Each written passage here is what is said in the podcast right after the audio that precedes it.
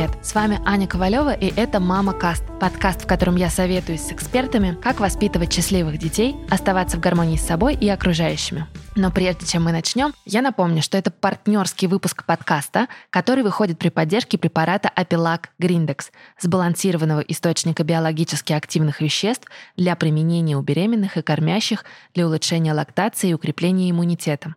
Кстати, производится он в Европе. Более подробно с продуктом вы сможете ознакомиться по ссылке в описании к этому выпуску. Но помните о том, что перед применением всегда нужно ознакомиться с инструкцией и проконсультироваться со специалистом. Как вы уже знаете, у меня маленький ребенок, Марку два года, и я на своем опыте знаю, что разобраться в море противоречивой информации очень сложно. Книги советуют одно, блогеры в Инстаграме другое, а у каждой моей знакомой есть свой опыт. В итоге вопросов становится только больше, а найти на них ответы, которым ты поверишь, становится все сложнее. И особенно много сомнений появляется, конечно же, у молодых начинающих родителей по поводу первых лет жизни ребенка. Разобраться с тем, как перестать бояться сделать все неправильно, мне поможет гостья сегодняшнего выпуска Екатерина Юрьева, врач-педиатр, автор книги «Счастливый малыш до года» и блога «Доктор Юрьева». Екатерина, добрый день. Все верно, так и есть. Здравствуйте. Кай, давайте начнем а, с такого основополагающего вопроса. Информации про материнство и про то, как нужно и не нужно обращаться с ребенком, очень много. Почему ее так много? Почему она такая разная? И как человеку, который только недавно оказался в этом новом состоянии родителя, вообще разобраться, чему доверять, а чему не стоит? Слушайте, на самом деле очень классный вопрос. Я буквально несколько дней об этом думала, почему для кого-то материнство является неким таким светом, а для кого-то буквально падением на дно. И на самом деле э, здесь э, нужно просто адекватно понимать, э, что происходит в этот момент. Материнство — это нелегко. И именно из-за этого столько споров касается темы материнства, потому что, к сожалению, Инстаграм, СМИ и так далее рассказывают про материнство с точки зрения такого положительного опыта, где мы видим довольных мам, которые из роддома выходят сразу худые, без живота, с милым ребенком на руках, а ты сидишь дома с фигурой, которую ты вообще не была готова принять, с ребенком, который не спит. И, в общем-то, идет такой огромный разрез э, с тем, что ты видишь, и то, что ты имеешь, то есть ожидание, реальность. И, конечно, девчонки, они очень сильно из этого теряются. Но просто изначально нужно понимать, что это нелегко, и это на самом-то деле нормально. То есть, если говорить о том, что все будет кайфово, все будет круто, вообще не парься ни о чем, это совершенно неверно. И то есть я все время рассказываю своим пациентам о том, что как только ты будешь готов к тому, что это нелегко, на самом деле в этот момент все и станет легко. То есть нету идеального, нету неидеального, нету ни хорошего, ни плохого, нет никакого. Есть так, как есть. И поэтому не стоит просто строить какие-то розовые там замки, одевать розовые очки, и чтобы потом э, как бы сидеть у этого разбитого корыта. Естественно, хотелось бы, чтобы каждая женщина и мужчина, то есть семья, два человека, которые планируют стать родителем, они немножко подготовились к тому, что их жизнь в любом случае претерпит изменения. И это абсолютно нормально. Потому что самая частая ошибка или заблуждение молодых родителей, что они пытаются ребенка, который появился на свет, вписать в свою предыдущую жизнь. И, естественно, он туда не вписывается никаким образом вообще. И как только родитель это понимает, что не будет такой жизни, как раньше, ну вот, то есть просто вот вообще никогда не будет. И это неплохо. Это наоборот хорошо. И ты начинаешь принимать ответственность за то, что ты другой жизни, что теперь будут немножко другие правила, ты их принимаешь и начинаешь в них искать какие-то компромиссы и приколы. Как, например, если там я готовлюсь бежать марафон, я знаю, что через год мне нужно будет пробежать, и я готовлюсь. А не так, что завтра я узнала, что марафон и побежала, и, конечно, мне там будет плохо, нехорошо, и я не добьюсь никаких результатов. И плюс мое тело пострадает от того, что это такая большая нагрузка. Здесь все абсолютно то же самое. То есть в тот момент, когда мы понимаем, что это нелегко, это новая жизнь, и как раньше не будет, в эту же секунду начинается все кайфово и хорошо, потому что ты понимаешь, что это просто новая сфера, новые реалии, к которым нужно привыкнуть. И второй такой совет, или даже, может быть, не совет, а просто такая норма, не забывать про то, что после рождения ребенка родителя два. Несмотря на то, что бывает так, что там э, папа уходит или там мужчина просто покидает семью, все равно есть э, близкие, все равно есть родственники, и нужно понимать, что ты в этом всем не один. Не нужно брать на себя эту большую ответственность за то, что я женщина, я все смогу, это все только моя ответственность. Нет, совершенно этого делать не нужно.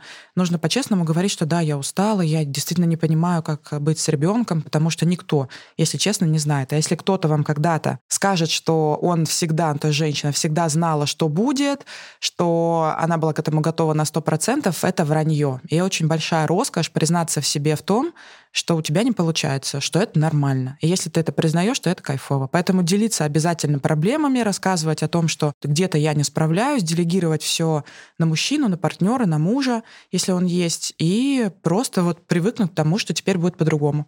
И будет очень классно. Ну, то есть, если мы возвращаемся к вопросу, кого слушать, слушать в первую очередь нужно себя. Абсолютно. Потому что по факту а, ни картинки об идеальном материнстве Абсолютно. это неправда, ни картинки об очень плохом опыте это тоже неправда, потому что это чья-то другая правда. Конечно. Возможно, у вас все будет вообще иначе. Конечно, абсолютно. То есть выбрать для себя какой-то некий источник, которому вы доверяете эмоционально или информативно, то есть э, там, где вы черпаете, скажем так, такой вектор знаний. А, выбрать этот канал, например, и просто через свою призму его пропускать. И, например, там, благодаря этому принимать какие-то решения. А вот вы говорили по аналогии с марафоном, что к материнству, к родительству нужно готовиться. Угу. Как можно себя подготовить к этому? Что нужно делать? На какую пробежку нужно выходить, чтобы чувствовать себя комфортно на этом забеге длиной в жизнь? А, забег длиной в жизнь. Это вы классно сказали. Сразу хочется сказать, приходите э, ко мне, я вам все расскажу. Но на самом деле самое важное, как себя подготовить.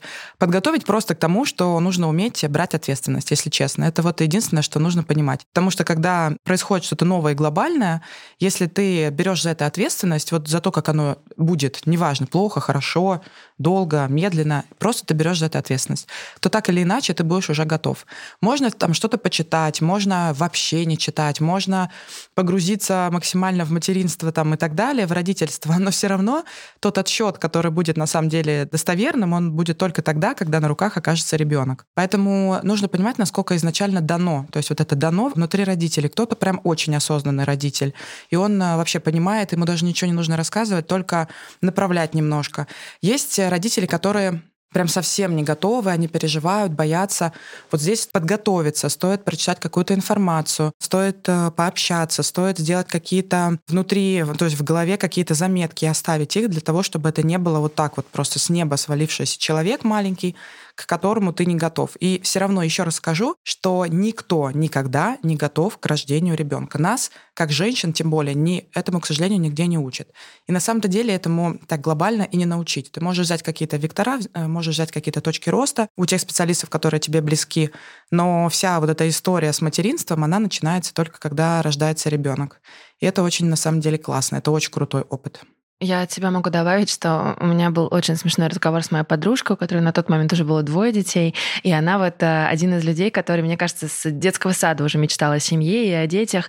И когда у меня появился ребенок, я поняла, что я, конечно, очень к этому не готова, но я думала, что вот она-то, например, ну точно все знает. Я говорю, Катя, ну как вообще, как можно подготовиться? И она говорит, слушай, к этому нельзя подготовиться, даже если ты хочешь детей, там, начиная со студенчества. То есть это действительно так. Невозможно подготовиться так, чтобы тебя ничего не удивило. Это процесс, и, наверное, самое правильное — это просто открываться новому и пытаться как-то ну вот принять, что будет по-другому. Да, вы знаете, тоже можно такую интересную аналогию провести. То, что когда появляются в семье дети, и почему вообще считается, что такая не очень мне нравится эта фраза, но по факту в ней есть доля правды, что родитель, э, женщина и мужчина не познают себя с какой-то определенной стороны, пока они не станут родителями. То есть пока женщина не станет мамой, а мужчина станет папой. И очень многим эта фраза не нравится, что из серии «я что, не могу жить без детей вообще?» Потому что бывают э, действительно семьи child-free, и я не против вообще, то есть, пожалуйста, это ваша жизнь, но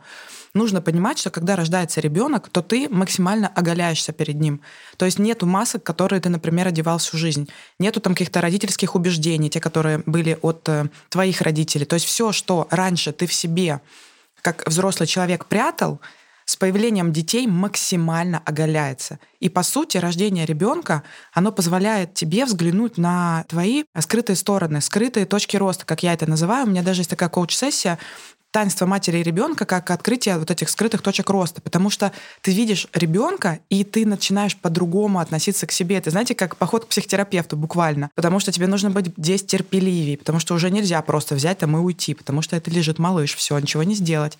И ты начинаешь вот в себе это вырабатывать, ты начинаешь это в себе взращивать, ты начинаешь понимать, что такое на самом деле любовь, что такое терпение, что такое принятие. И ты становишься не просто каким-то там осознанным человеком, а ты буквально улетаешь вообще в стратосферу и становишься вообще другим. То есть настолько прокачанным в каких-то моментах, что вот эти вот бытовые истории, которые раньше могли тебя раздражать, как-то ты так вот злилась слишком сильно, они вообще тебя не трогают. То есть ты в каком-то из базового уровня типа дано человека превращаешься на 4 ступени, а то и на 10 вверх, и я, э, смотря назад, ты думаешь, господи, да ладно, неужели это раньше меня как-то касалось? И чем э, глубже ты идешь вот в эту семью, в развитие, в детей, то тем э, выше ты становишься относительно своей личности. Но тоже не хочу говорить только, что это вот именно про детей. Это, естественно, и работа, и внутри семьи партнерские отношения, это и реализация. То есть это все вместе, те вектора, которые, если сложить в рамках одной жизни, приводят к тому, что человек становится очень понимающий, очень такой прокачанный духовно, морально, ну и физически в том числе. И это очень помогает понимать свою такую вот какую-то ценность на самом деле в этом мире. Действительно, так и есть. Вы часто работаете с родителями? С какими страхами или проблемами чаще приходят люди и обращаются непосредственно к вам? Что вот больше всего беспокоит тех, у кого только появился ребенок? Слушайте, прикольно. У меня буквально вчера вышел на эту тему пост, где я спрашивала про страхи. Поэтому как на духу вам все расскажу. Самое страшное для женщин — это, естественно, быть плохой мамой. То есть э, ожидание реальное, что я думаю, что я буду такая, а я буду на самом деле плохая и я с этим не справлюсь. И это есть практически у 95% всех женщин.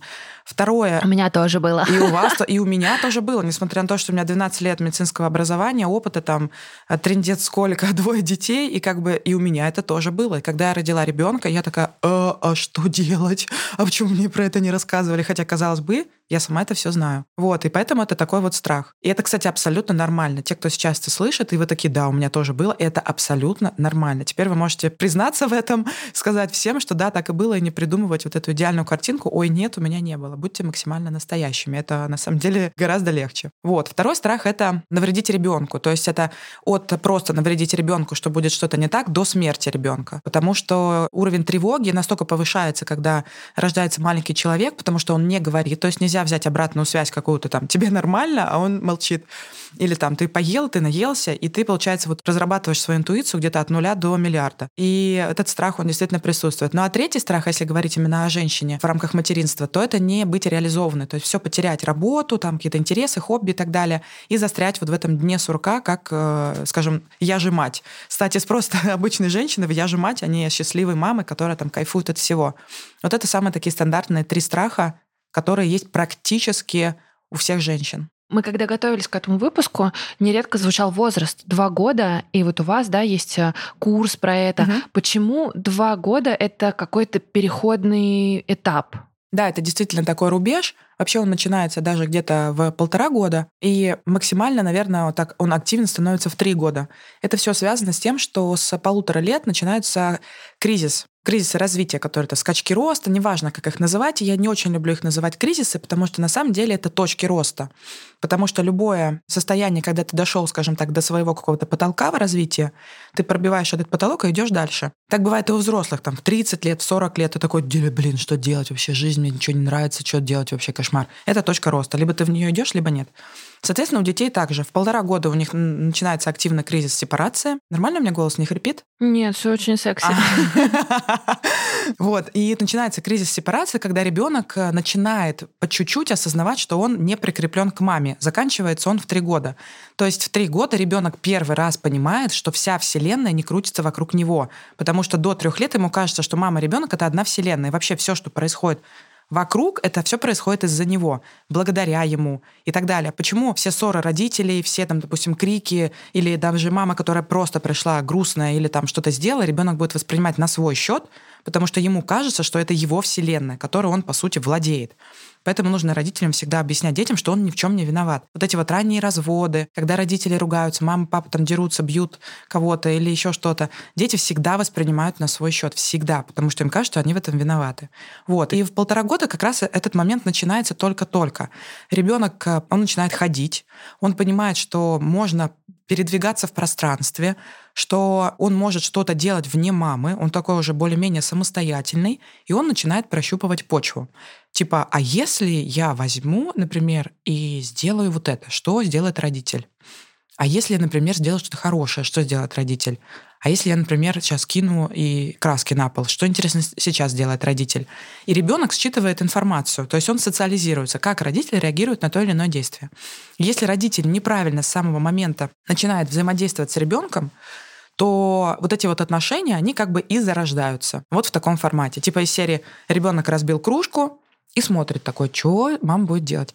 Мама, например, начинает орать, кричать, да какого хрена, да как же это может быть, да что же происходит, опять ты все разбил, да какой ты неуклюжий идиот там и так далее. И ребенок такой, ага, понятно. Реакция яркая, то есть, если я захочу, чтобы на меня обратили внимание, то можно, в принципе, разбить кружку или там разбить машинку, но что-то как-то негативно. Но зато ярко. Потом такой, а если я, например, там что-нибудь э, классное сделаю? И мама такая, ну да, прикольно, весело. И вроде бы реакция не такая яркая. И ребенок понимает, что если нужна яркая реакция, то нужен негатив. И вот такие отношения зарождаются неправильные. Или же мы возьмем наоборот. Когда ребенок разбивает кружку, и мама говорит, ну ой, как обидно, моя, конечно, любимая кружка, может быть, мы сейчас вместе с тобой ее починим, склеим, склеили, например, то есть такой формат прям развивающий, ребенок понимает, что мама не злилась, они вместе что-то сделали, кружка стала целая, прикольно, то есть это такое развитие, интересненько, но мы наливаем в нее, допустим, кипяток, но пить из нее не можем, потому что она протекает. Понятно, урок принят. Мама в трудную секунду оказалась рядом, мы вместе с ней починили, но итога нет. И в итоге ребенок может сделать вывод, что нужно быть поосторожнее, потому что в любом случае кружку не вернуть. Но мама не кричала. То есть никого никто не ругал. Это очень круто, такая реакция. Если говорить про радость, то всегда нужно очень активно радоваться тому, что ребенок делает. Даже если это просто какая-то какашка из пластилина, нужно прям вообще супер радоваться, потому что это есть положительная мотивация, подкрепление. И ребенок будет понимать, что если я хочу реакцию, то нужно на позитиве. И вот с этого момента начинается адекватное отношение родителей и ребенка. И именно поэтому вот этот возраст до двух лет, он считается, скажем, таким точкой начала самостоятельной жизни ребенка. И именно поэтому я и занимаюсь детьми до двух лет, потому что вот этот фундамент, который ты заложишь в ребенка, между вашими отношениями, то есть внутри ваших отношений, вы и ребенок, э, папа и ребенок, вы и папа, то есть все вместе, ребенок и папа, так как бы корабль поплывет. И это безумно важно. И мне очень хочется, чтобы просто все родители мира понимали, что то, что ты говоришь ребенку, то через какое-то время ребенок будет говорить тебе. И будет удивительно, если ты ждешь э, от ребенка там какого-то кайфового, осознанного там, подросткового возраста, а ребенок э, просто хочет быстрее убежать из дома, потому что на него везде ругались. И как же так? Ну ты дьявол, конечно, вырос. Здравствуйте, а кто же его таким воспитал? Причем, что самое прикольное, мы все знаем фразу о том, что ученик всегда лучше своего учителя, и поэтому насколько вы давали своему ребенку вот эту неправильную установку, настолько он филигранно в 300 раз круче ответит вам. И вы просто охренеете от того, как он это сделал, потому что это будет ваш опыт, переработанный с его опытом, и он выдает это вам. Ну, то есть самый первый совет, который можно дать всем родителям малышей, это следить за тем, как вы себя ведете и что вы говорите, даже в какой-то неосознанной ситуации, да. потому что ребенок считывает эмоции, и он начнет, скажем так, э, манипулировать вами не просто так. Конечно. Потому что часто а, родители говорят, ой, он мной манипулирует, ой, это вот он знает, на что маме давить надо. А, но на самом деле это потому, что мама дает, видимо, это пространство Конечно. для творчества. Конечно, потому что это не манипуляция, манипуляция, по сути, это повтор того, что сделал родитель. Все, что делают наши дети, это все, что делаем мы.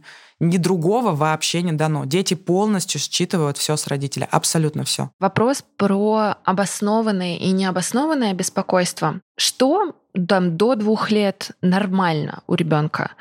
А когда нужно беспокоиться? Когда наоборот нужно бить тревогу, нужно, не знаю, идти к врачам, искать специалистов. Вот можно как-то разграничить вот эти грани нормального? Да, можно их разграничить с точки зрения физики и психоэмоций. То есть если говорить о физическом развитии, то если мы говорим именно о двух лет, о таком рубеже, то в два года ребенок точно должен ходить, сто процентов. Он должен говорить какое-то количество слов.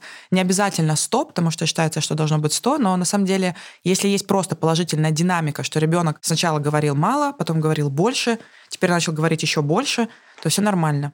Если ребенок вообще не говорит, то, конечно, нужно бежать к дефектологу. По поводу зубов. Должны быть э, хотя бы там 2-3 зуба, потому что тоже зубы могут быть не сразу все, это тоже нормально. Если говорить о навыках взаимодействия, то ребенок точно знает, что, что такое нет. Ребенок может повторить фразу, ребенок может э, вести с тобой диалог, хоть и не знать каких-то слов, но он будет четко понимать, что от него хотят, и может делать какие-то действия, типа иди там выкини мусор, или убери за собой, или принеси мне то, он это все четко понимает. То есть это некий такой уже персонаж напротив, с которым, в принципе, можно делать какие-то дела. Такие примитивные, но все-таки делишки. И что важно понимать вот именно в два года, что ребенок точно знает, что он не хочет. И нужно за этим обязательно приглядывать. Если, допустим, ты спрашиваешь, хочешь ли ты есть, он говорит нет, не нужно его заставлять. Это тоже очень важно. Про это могу говорить вообще до завтра, поэтому просто вкратце скажу, что история про то, как мы вводим детям еду и как мы относимся к их отказу в еде потом очень круто отзывается, когда ребенок становится старше и начинает питаться сам. То есть пищевое поведение. То эти все расстройства пищевого поведения, булимия, анорексия, она идет именно из детства, когда мы заставляли детей есть, когда мы пихали ложку в закрытый рот, и вот это вот все идет оттуда. Если говорить с точки зрения психоэмоций, то это достаточно жизнерадостный ребенок, который может играть, который может танцевать, который может веселиться, который совершенно нормально может проявлять свой негатив негатив, потому что где-то в год встречаются в одном пространстве два права, то есть мое право на то, что я, например, не хочу сейчас с тобой играть, и право ребенка, который хочет с тобой сейчас играть. И здесь нужно иметь вот эту вот грань, что я хочу заняться своими делами, но через получасика с тобой поиграю. Ребенок начинает плакать, потому что я хочу прямо сейчас. Он прощупывает вот эти границы. И это тоже абсолютно нормально. Здесь вы выстраиваете личные границы себя, и ребенок понимает, что такое личные границы на примере мамы. Она говорит, я занята, но я потом обязательно сделаю. И нужно обязательно это сделать.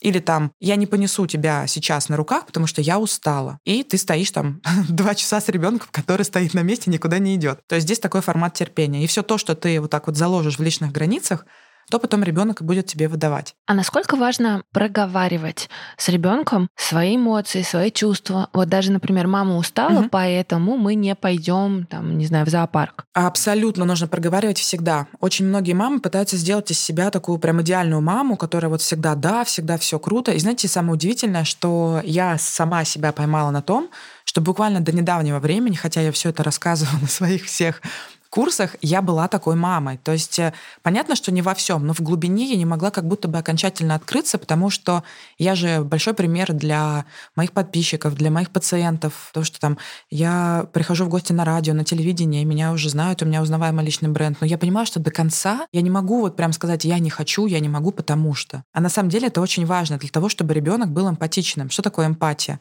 То есть понимать, какие эмоции быть и уметь поддержать, уметь сочувствовать. И когда мама по-честному говорит, слушай, слушай, я на работе так устала, давай сегодня не пойдем в зоопарк или там в кино, или на площадку, или вообще гулять не пойдем. Давай вместе с тобой дома побудем, и если можно, я там просто час полежу, а ты там поиграй в свою любимую игру. И ребенок будет эмпатичным, он будет понимать, что маме нужно посочувствовать. Мама устала, может быть, он погладит ее по ножке, может быть, он ей предложит свою какую-нибудь там прилипшую конфету из, э, не знаю, дивана, или свою какую-то игрушку, или, может, накроет ее одеялом. И тем самым вы как раз-таки покажете ребенку, что такое вот эта вот поддержка, когда все плохо. И вы сами также будете поддерживать ребенка, когда ему плохо. Вот эти все детские истерики, я очень часто говорю эту фразу, и на самом деле она, когда прям, это типа как инсайт, все такие, вау, так можно было когда ребенок находится в истерике, воспринимайте это не так, что он хочет сделать вам плохо, а то, что ему плохо, он и так хреново себя чувствует, ему действительно плохо. Поэтому воспримите эту ситуацию на сближение, а наоборот не отдаление. Не так, что проваливай свою комнату, проплачешься и возвращайся, а наоборот подойти и помочь, сказать, я понимаю, что тебе плохо. Мне тоже было бы очень плохо, если бы мы не купили бы это пирожное. Я представляю, как тебе сейчас неприятно, и у меня тоже такое было. Но давай мы вместе подумаем, в какой день там мы сможем, например, сходить за этим пирожным или там, а, не знаю, одеть твои желтые ботинки, потому что сейчас мы оденем синие, ибо желтые там я забыл в машине. Э, что-нибудь типа того. То есть быть максимально открытым и честным, и просто вот постоянно быть в таком моменте взаимодействия. Конечно, сразу же скажу, это требует большого терпения. Это не получится с первого раза. Типа ты такой сказал, да, ты не обижайся, я там виноват. А ребенок такой, ну ок, мам, я не обижаюсь, я все понял.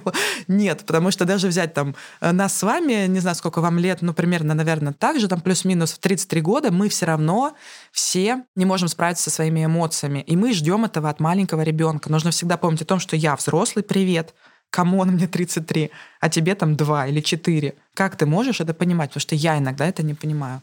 И это действительно терпение. Но как только вы увидите результаты, как только вы увидите, что ребенок помогает на площадке малышу, который упал, что ребенок сочувствует, допустим, там собачке, у которой болит ножка, что ребенок говорит вам, что мам, ты, наверное, так устала, может быть, мы сегодня куда-то не пойдем, потому что вот я вижу, что ты устал, может быть, ты посидишь. Это будет настолько внутренняя победа, что просто ты начнешь левитировать над землей и думать, господи, да, это мой ребенок, это мой малыш. Вот это очень круто, поэтому это дорогого стоит, и, и это действительно то, чем стоит заниматься. Потому что потом, когда ребенок вырастет, и вы будете на него смотреть как на взрослого, у вас про себя будет думать, да, черт возьми, мой малыш. Но это вообще, мне кажется, универсальный совет не только по тому, как с ребенком обращаться, угу. но и с любым взрослым. Конечно. Если человек в истерике, ему плохо. Да? И иногда его нужно понять и пожалеть, потому что он не на вас бесится, он бесится, потому что что-то не так. Да, да, да, абсолютно. И это и у малышей, и у взрослых.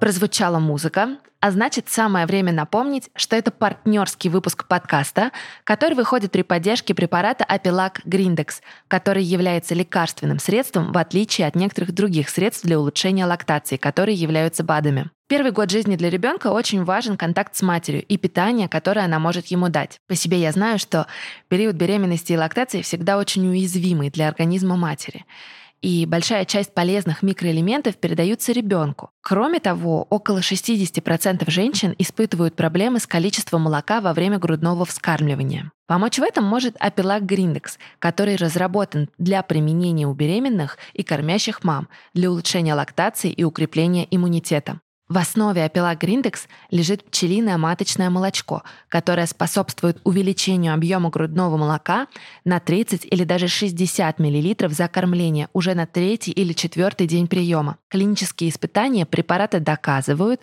что он улучшает лактацию в полтора раза по сравнению со стандартной терапией. А еще состав Апелак Гриндекс способствует ускорению выздоровления при простудных заболеваниях, что особенно важно в осенне-зимний период для любой мамы. Перед применением не забудьте ознакомиться с инструкцией и проконсультироваться со специалистом. А больше информации будет по ссылке в описании к этому выпуску. Перейдем к вопросу медицинского характера. Очень многие мамы часто водят ребенка к врачам, Другие мамы говорят, слушайте, зачем водить, если все нормально? Каких врачей важно проходить, чтобы ничего не упустить, не запустить? Или, например, если ты видишь, что ребенок нормально себя чувствует, не так страшно, что вы там не прошли вот эти рекомендованные диспансеризации. Угу.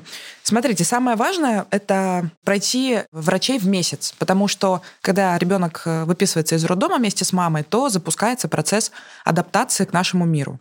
То есть некоторые проблемы, которые могли быть внутриутробно, они могут быть не видны там первые три дня, пока ты находишься в роддоме, и нужно их просто не пропустить, пока они на там, каком-то зачаточном состоянии, нужно их просто не пропустить. Поэтому в месяц происходит вот это вот, как вы назвали, диспансеризация.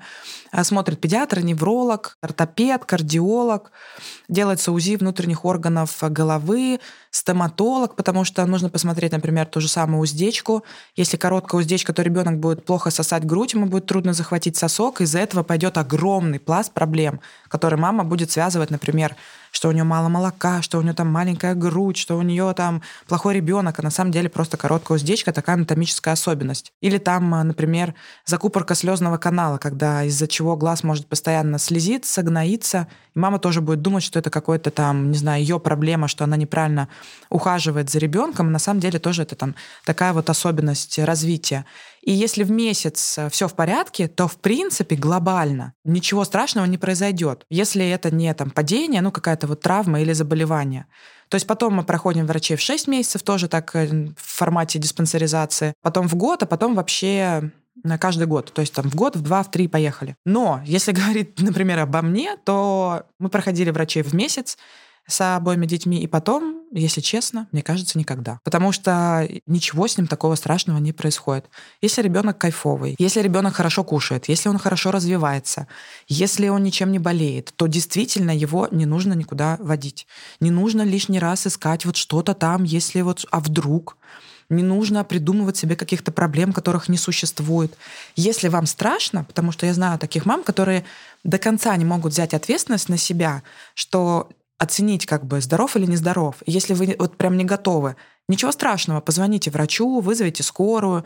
Например, там при температуре 38, которую по факту не нужно сбивать, но вот мама не готова сейчас, ей страшно, допустим, она одна, муж уехал на работу или в командировку, нету близких э, родственников рядом.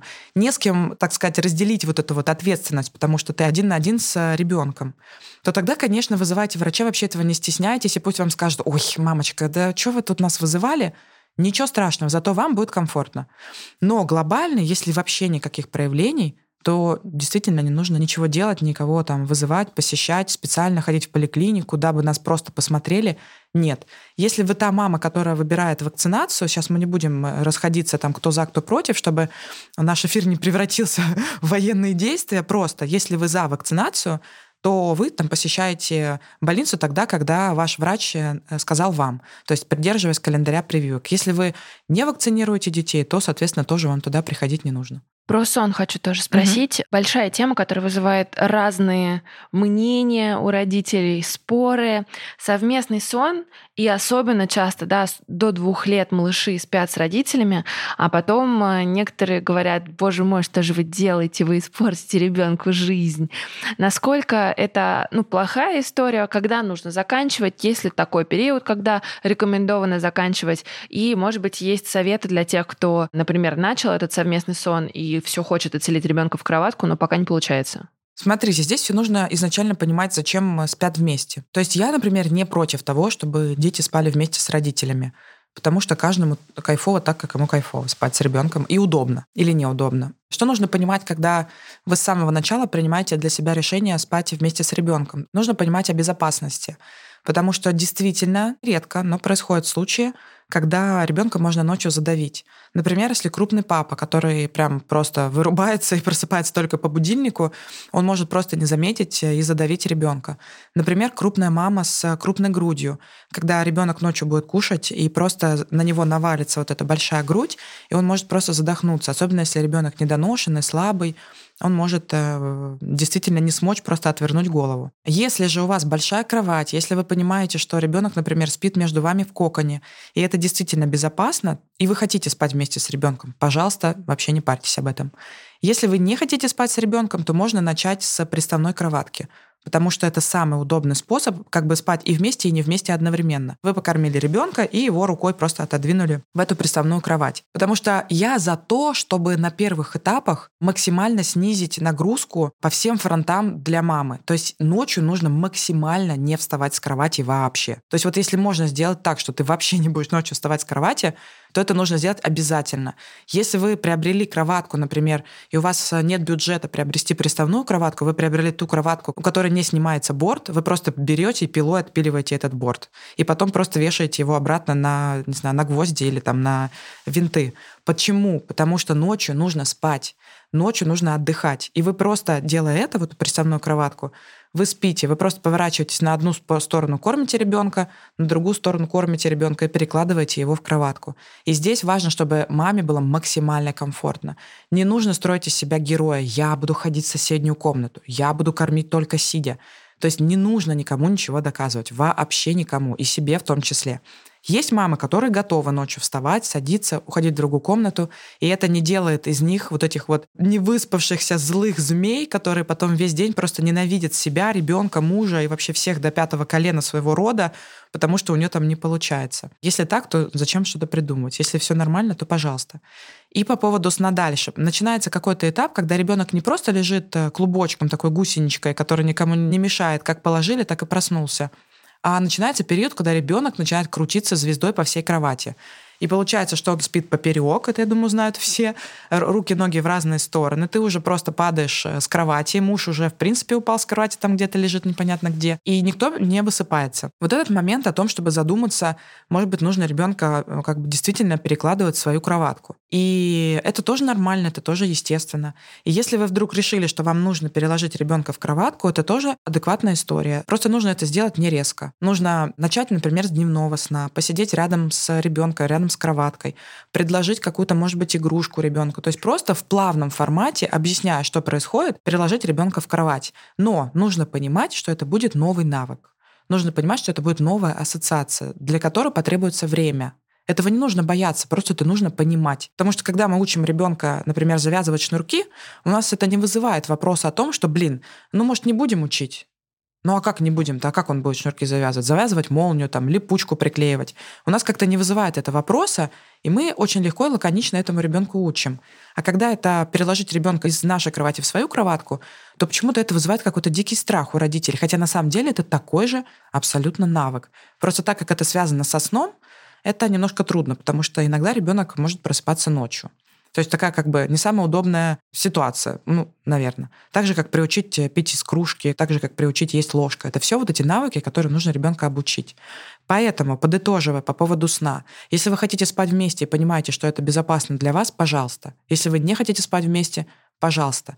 Совместный сон до двух лет никаким образом не может повлиять на ребенка негативно с точки зрения психоэмоций. Он не станет какой-то там не самостоятельный или супер привязанный, или потом он будет спать с вами до конца своей жизни, его никуда нельзя будет деть, и он будет взрослеть в вашей кровати и приведет потом свою жену или мужа в вашу же кровать. Нет, этого не произойдет. То есть не нужно бояться перелюбить ребенка. Это невозможно. Если вы не мать-наседка. То есть нужно не путать состояние, когда я люблю ребенка, но я понимаю его границы. Если ребенок не будет спать с вами в кроватке, также это никак на него не повлияет, если вы адекватно проявляете свое внимание любовь вне состояния сна. То есть он не будет брошенным, он не будет недолюбленным, не будет нарушаться вот эта вот теория привязанности, то есть вообще ничего не произойдет. Главное, что нужно понимать, это то, как вам комфортно. Если вам в этом комфортно, и вы не чувствуете угрызения совести, и не ложитесь каждый день в кровать, а я не взяла его снова в кроватку, какая же хреновая мать, боже, мы хреновые родители, ой, наши родители тоже были хреновые, да у нас это по маминой линии, и все, и поехали поехал этот клубок разматывать до самого утра, то тогда нужно задуматься. Может быть, стоит действительно спать с ребенком, если вам комфортно. Ну и, соответственно, наоборот. То есть все время нужно идти от себя. Знаете же фразу «сначала мы надеваем в самолете маску себе, потом ребенку». Сначала я, потом ребенок. Это правда. Про регулярные действия хочу спросить и режим. Насколько для психики ребенка важно, чтобы все происходило по плану? Вот он вставал в одно время, завтракал в одно время, вот режим — это какая-то норма, каким он должен быть, или там не стоит париться, если у тебя сегодня ребенок встал в 8 утра, завтра в 6, а послезавтра там другое время? Если говорить о режиме, то здесь нужно понимать, что это такое, потому что многие воспринимают режим как такое, типа, живой человек засунут в рамки робота. Здесь нужно идти от его развития. Когда ребенок рождается, он абсолютно незрелый. То есть его нервная система максимально незрелая относительно всех других органов и систем. Самая зрелая система — это вестибулярный аппарат. И именно из этого мы детей качаем, и они успокаиваются. Вообще взрослые успокаиваются из-за качания. То есть это привет норма, инсайт типа того. Но это не значит, что режим — это панацея. То есть обязательно должен быть режим, обязательно утром встать только в 7, есть только в 12 и так далее. Нужно просто понимать, что это такое. Это, я бы сказала, режим — это образ жизни. То есть, когда есть два типа мозга, два типа развития нервной системы. Мозг, который выживает безостановочно, и мозг, который созерцает и учится. И вот мне бы хотелось, чтобы каждый ребенок был в созерцании и учении, нежели чем в выживании. Потому что нервная система, она настолько оголена, есть огромное количество нейронов. которые не имеют нейронных связей. То есть мы, как взрослые, мы вот с вами сейчас сидим, смотрим друг на друга. Здесь у меня в студии там миллион отвлекающих моментов, но я на них не отвлекаюсь, потому что я четко знаю, что я делаю. У меня происходит абсолютная оптимизация и адаптация процесса. Я говорю, я молча сижу, не шуршу, я знаю, что мне делать. Ребенок не знает, что делать. У него нет этих нейронных связей. У него есть только огромное количество нейронов, которые безостановочно соединяются, делают эти нейронные связи и их оптимизируют. И плюс э, наша нервная система так круто устроена, что если нейрон, например, какой-то хреновый или неправильно проводит импульс или там делает что-то неправильно, его сразу же утилизируют.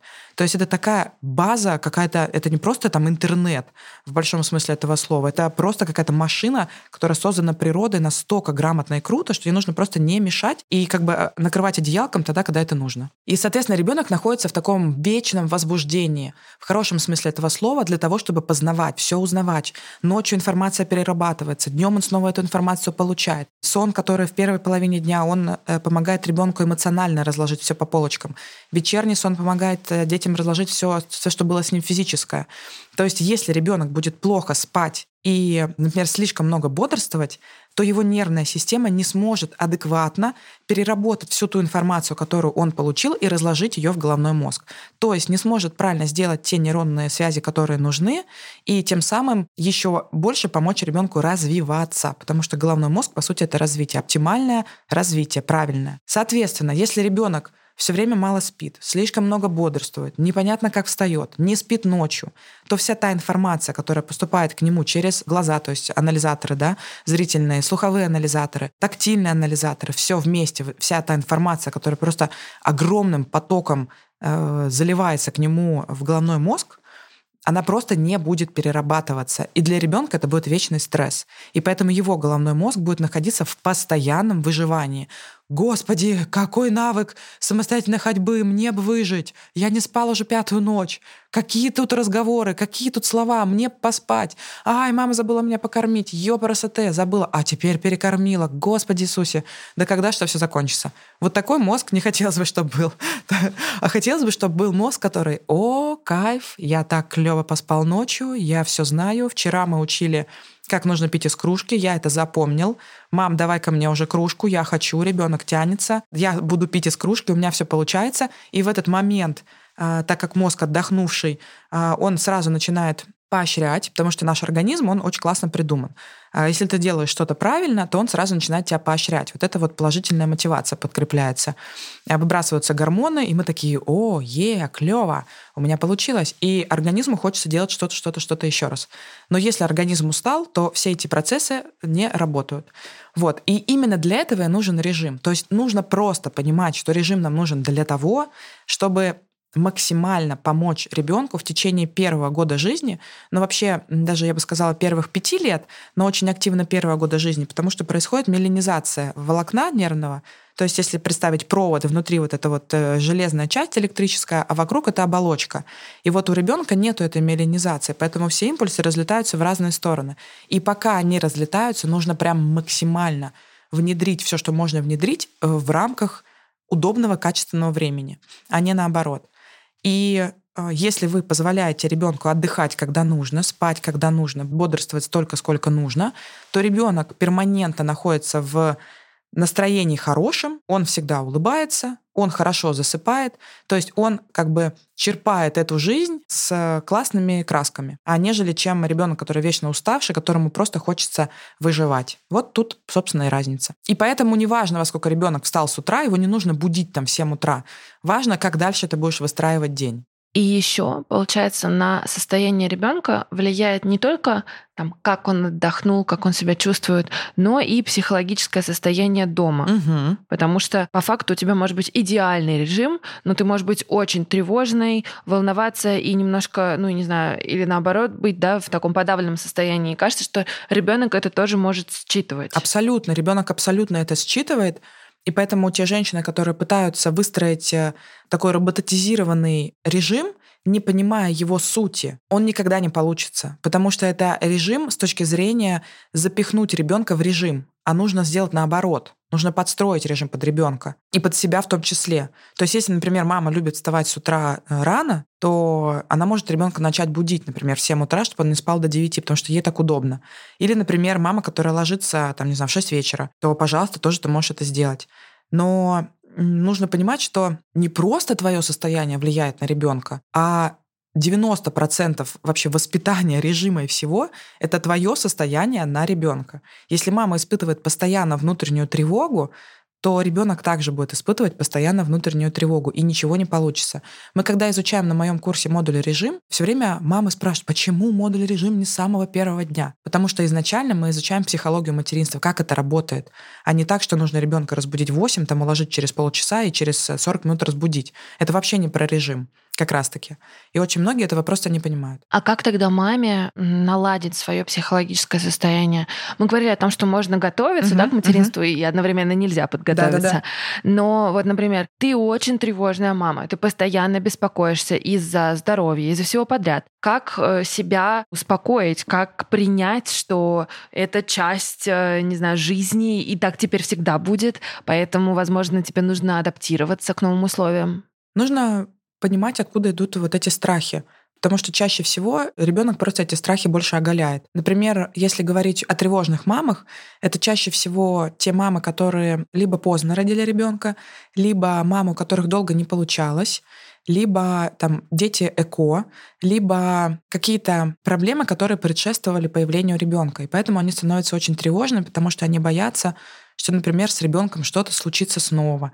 Например, предыдущая там смерть ребенка, да, была. И мама из-за этого становится очень тревожной. Или же, например, когда долго не получалось, ты настолько-настолько ждала, что это стало твоей путеводной звездой. То есть рождение ребенка для тебя превратилось не просто рождение ребенка, как там мы рождаем ребенка, проходит там типа два года, мы отправляем его в садик и как бы продолжаем свою жизнь, грубо говоря, параллельно то здесь это происходит какое-то такое вот э, настолько возведение выдал э, ребенка, что ты не можешь вообще существовать без него, и тебе кажется, что вся твоя жизнь зациклилась вокруг него, то тогда появляется вот эта тревога. Нужно все время говорить о том, что у ребенка есть свое право. И звучит это так, право на смерть. Что это значит? Что когда мы запрещаем ребенку жить, мы его обретаем на смерть, потому что когда мы все время трясемся за ребенка, мы не разрешаем ему познавать этот мир.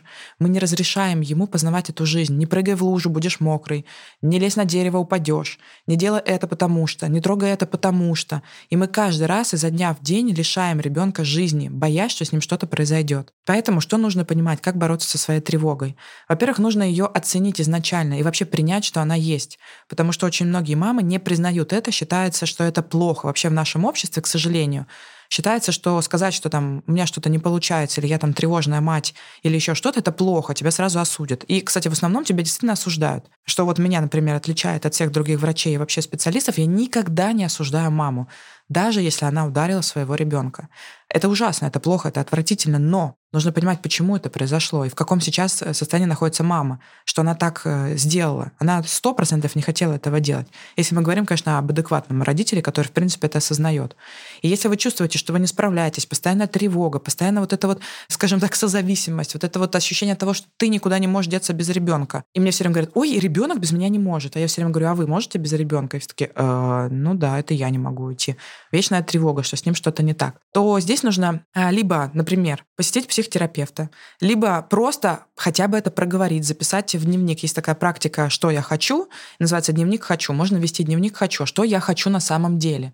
Я на самом деле хочу сидеть с ребенком и делать вид, что я хорошая мама? Или на самом деле я хочу уже куда-то деться от этого ребенка по-настоящему? И сказать, например, мам, своей собственной мам, посиди там с Игорем, я схожу на два часика, просто погуляю. То есть просто не забывать о себе не думать о том, что ребенок это идол, которого нужно везде вместе с ним. То есть нужно принимать, что ребенок растет сам по себе, что он личность, а мы как садовник поливаем цветочек, подставляем там палочку, если нужно, открываем зонтик, если дождик пошел, и заниматься собой заниматься максимально собой, пойти заняться спортом, вспомнить то, что тебе нравилось до того, как ты стала мамой. Например, там тебе нравилось рисовать или э, плести бисером. Вспомнить это. То есть позаботиться о себе. И как только ты начнешь заботиться о себе, в тебе появится ресурс, который ты и будешь тратить на ребенка, и все тогда будет прекрасно. А если это будет наоборот, то это будет замкнутый круг. Я хочу чего-то другого, но я должна делать что-то ребенку, я испытываю тревогу, я злюсь на ребенка, злюсь на себя, я ругаюсь на ребенка, ругаюсь на себя, ругаюсь на мужа, у нас портятся отношения, мы, допустим, не занимаемся сексом, я снова чувствую тревогу и понеслась. И вот этот круг, день сурка, вечной тревоги, нужно просто вырваться из этого круга и заботиться о себе.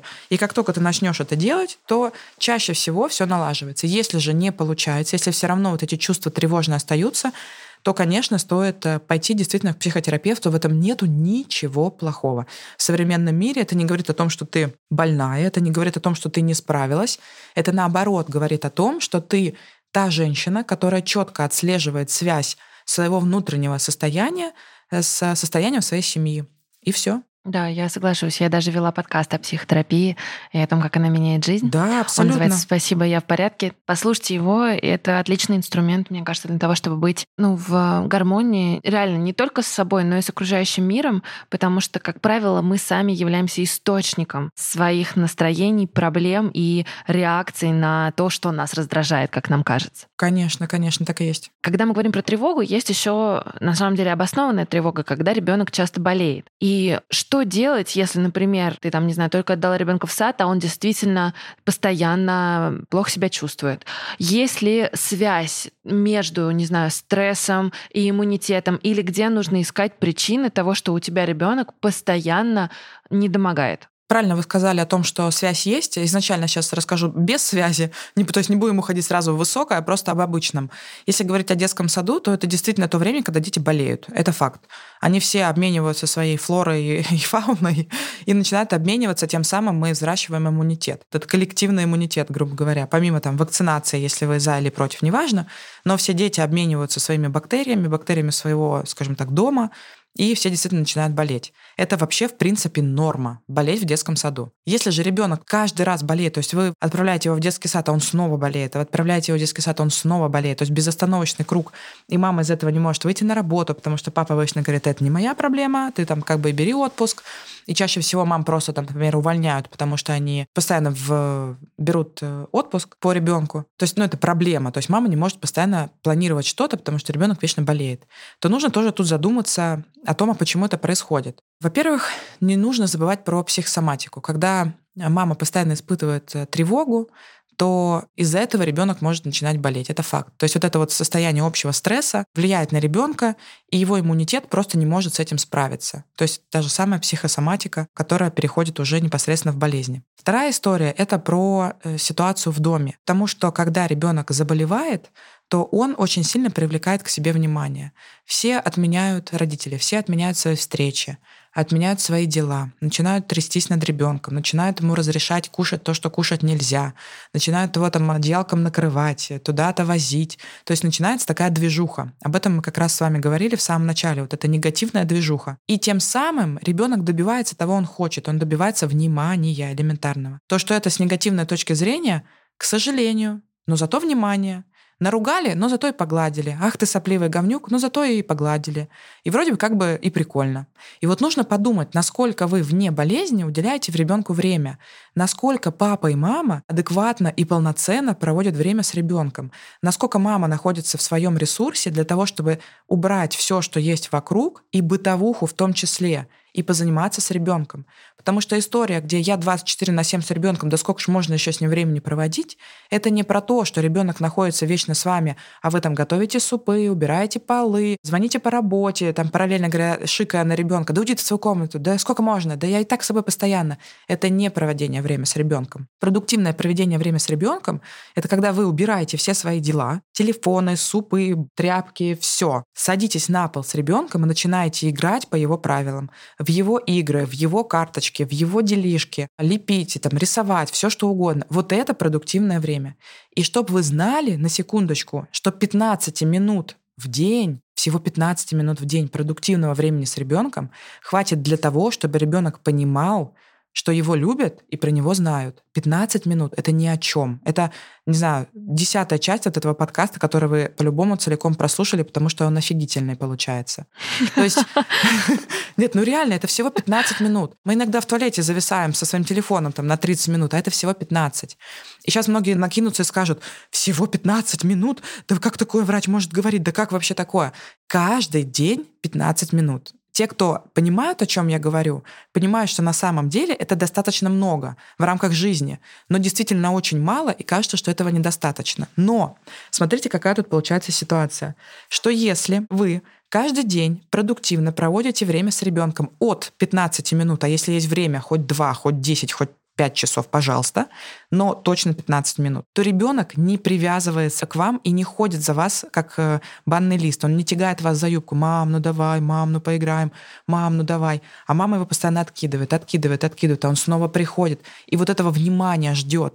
Это вот очень большая ошибка родителей, которые думают, что чтобы ребенок был самостоятельный, нужно от него максимально отделиться. Наоборот, ему нужно максимально проявить любовь, чтобы он был в безопасности. Потому что, по сути, это мы убиваем самую главную потребность, потребность безопасности. Знаете, пирамида Маслоу, базовые потребности. Потребность безопасности, вот она, где ребенок понимает, что он находится в безопасности, что в любую секунду, чтобы с ним не произошло, мама будет рядом. Но в данный момент она занята, но ничего страшного. А если вы будете постоянно ребенка откидывать, отталкивать и говорить, я говорю этот суп, я убираю эти полы, то ребенок будет понимать, что ему нужно пробиваться к маминому вниманию, и он постоянно будет к вам прилипать. И отсюда появляются болезни. Когда он не понимает, как можно маму вывести из своих вот этих бытовых круговых дел, и он начинает просто болеть. Тогда мама убирает все свои дела, тогда мама отменяет все свои встречи, мама перестает готовить и сидит рядом с ребенком и занимается его болезнью.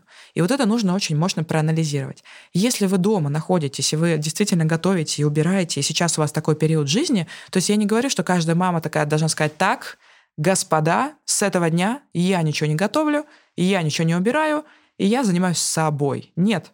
Пожалуйста, если вам это нравится, вы тоже можете это делать. Не обязательно всем женщинам после родов бежать там и реализовываться, например. В работе там открывать бизнесы и так далее. Просто приобщите к этому ребенка, готовьте вместе, дайте ему стульчик, пускай он поднимется на уровень вашего стола, дайте ему, не знаю, там, хлеб, пускай он крутит эти кружочки, дайте ему муку, пускай он делает свою там эту пельмешку маленькую.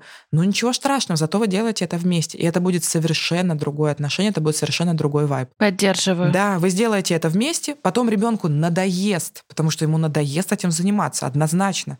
И он скажет, так, мам, come on, я пойду позанимаюсь своими делами. И пойдет в своей комнате, порисует там еще 20 минут. И все, у вас свободное время. И тогда это правильное взаимодействие с детьми. Ну вот про психологическую сторону этого всего понятно, но я уверена, нас будут слушать мамы, которые скажут, я вот все делаю, я даже больше 15 минут провожу, но все равно болеет. Есть ли какие-то способы укрепить иммунитет ребенка? Или по каким сигналам можно вообще понять, что иммунитет начал слабеть и пора принимать какие-то меры? Конечно, про иммунитет не стоит забывать. Действительно, мы сейчас снова с вами ушли такое высокое.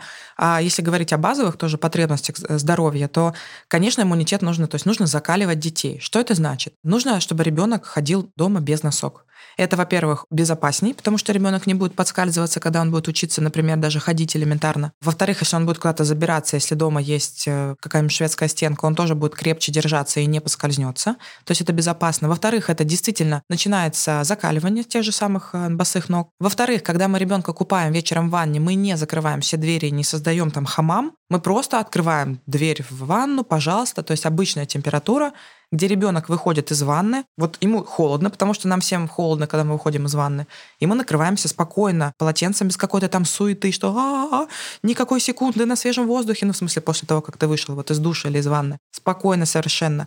Также можно, если у вас есть там дача или вы ездите в отпуск, не забывать про то, что не нужно детей кутать в принципе, потому что для детей это вообще глобально вредно. Нужно детей максимально одевать по погоде. Даже, может быть, чуть-чуть попрохладнее, нежели чем жарче, потому что для детей лучше попрохладней. Нужно заниматься спортом, нужно правильно питаться, нужно выбирать те продукты, которые будут так или иначе помогать ребенку выстраивать этот иммунитет. То есть не забывать про фрукты, не забывать про зеленые овощи, зеленую вот эту всякую траву, типа там салата, шалота, не знаю, брокколи, которые дети обычно не любят.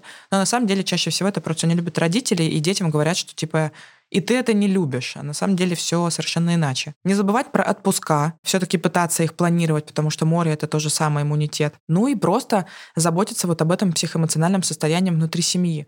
То есть иммунитет это 50% успеха. Состояние внутри семьи, то есть психоэмоциональное, это вторые 50% успеха. В итоге мы имеем стопроцентного здорового ребенка. Вот, конечно, естественно, про иммунитет забывать не стоит. И, насколько я еще поняла, важно тоже не переусердствовать, пытаясь полностью оградить ребенка от потенциальной опасности. Потому что когда ты ему даешь вот эту свободу, и в том числе это нам полезать пол, угу. простудиться, такое ощущение, что он становится сильнее, потому что он не живет в этом вакууме или аквариуме. Да, абсолютно верно. Есть даже такой фильм «Мальчик в шаре», когда мама поместила мальчика в шар, и он там всю жизнь жил, чтобы он ни с кем не общался, ничем не заболел, ничего не делал и вообще. Естественно, это грустный фильм, где у ребенка никого нет, ни друзей, ничего нет собственной жизни, и он живет в этом шаре. И глобально, по-моему, если не ошибаюсь, потом что-то там с этим шаром случилось, э, и с ним ничего не произошло. То есть mm-hmm. я так боялся, что а, а бояться было нечего. Поэтому, естественно, когда ребенок начинает ходить и что-то познавать, то нужно ему разрешать делать абсолютно все в рамках адекватного. Если ребенок взял что-то с пола, какую-то крошечку, там, не знаю, кунжутинку и съел ее, ну и слава богу. Если он э, облизал там лоток кошки, ну ничего страшного. Если он полез, например, в унитаз, э, то, наверное, из унитаза вот стоит достать. Но тоже, если и это, то и ничего страшного. То есть как нужно себя вести, когда ребенок начинает познавать мир? Нужно быть наблюдателем и смотреть за тем, насколько это безопасно в данной ситуации. То есть если он бежит на дорогу, и вы такие сидите, ну, посмотрим, как этот малыш справится с такой ситуацией. Это, конечно, бред и идиотия. Но если ребенок идет на площадку, там, например, сыпет себе на голову песок, и песок попадает ему в глаза, и он не плачет, и он там пытается как-то сам с этим справиться, кому он, это его опыт, это очень круто. Если он сел в лужу, запачкал свои штаны, они э, запачкали трусы, промочили, ему мокро, он подходит и говорит, я, походу, промок, ты говоришь, ну да, ты сел в лужу, это было мокро. Я начну мерзнуть, ты говоришь, да, ты начнешь мерзнуть, скорее всего, нам нужно пойти домой. Взаимоследственная связь, ребенок понял, что в лужу садиться не стоит. Или нужно одеть те штаны, которые не промокают. И тем самым, э, мы про что с вами говорили, вот это право на смерть, грубо говоря, равно право на жизнь, позволять ребенку максимально на полную катушку жить своей жизнью и просто его везде поддерживать. Ну, то есть, если резюмировать наш разговор, мы позволяем ребенку быть ребенком и вообще да? наслаждаться жизнью, и позволяем себе быть не идеальными, потому что держим в голове, что идеальных людей не существует, и поэтому, наверное, самое правильное, что можно сделать, это, во-первых, э, глубоко вздохнуть и успокоиться, принять, Точно. что да, мир несовершенен, и, да. ну, то есть, если вы хоть как-то справляетесь, вы уже молодец. Да, да, то типа это нормально. Знаете, вот вы тоже классно начали, что да, позволить, вот очень такая примитивная, но очень тонкая фраза, позволить ребенку быть ребенком, а себе позволить быть взрослым. И все. И тогда все роли станут на свои места. И не пытаться за ребенка прожить его детскую жизнь, и не пытаться из ребенка сделать взрослого. И самому быть просто взрослым человеком, осознанным, который понимает, что происходит. Класс. Мне кажется, это хорошее напутствие для всех наших слушательниц. А я хочу сказать огромное спасибо моей гости. Мне было супер интересно. Я надеюсь, что нашим слушателям тоже было важно это услышать. Супер, огонь. Я очень рада. Спасибо, что вы меня пригласили. На самом деле очень классно получился подкаст. Мне кажется, он такой прям неповерхностный, что очень важно. Спасибо вам, в общем, еще раз, да.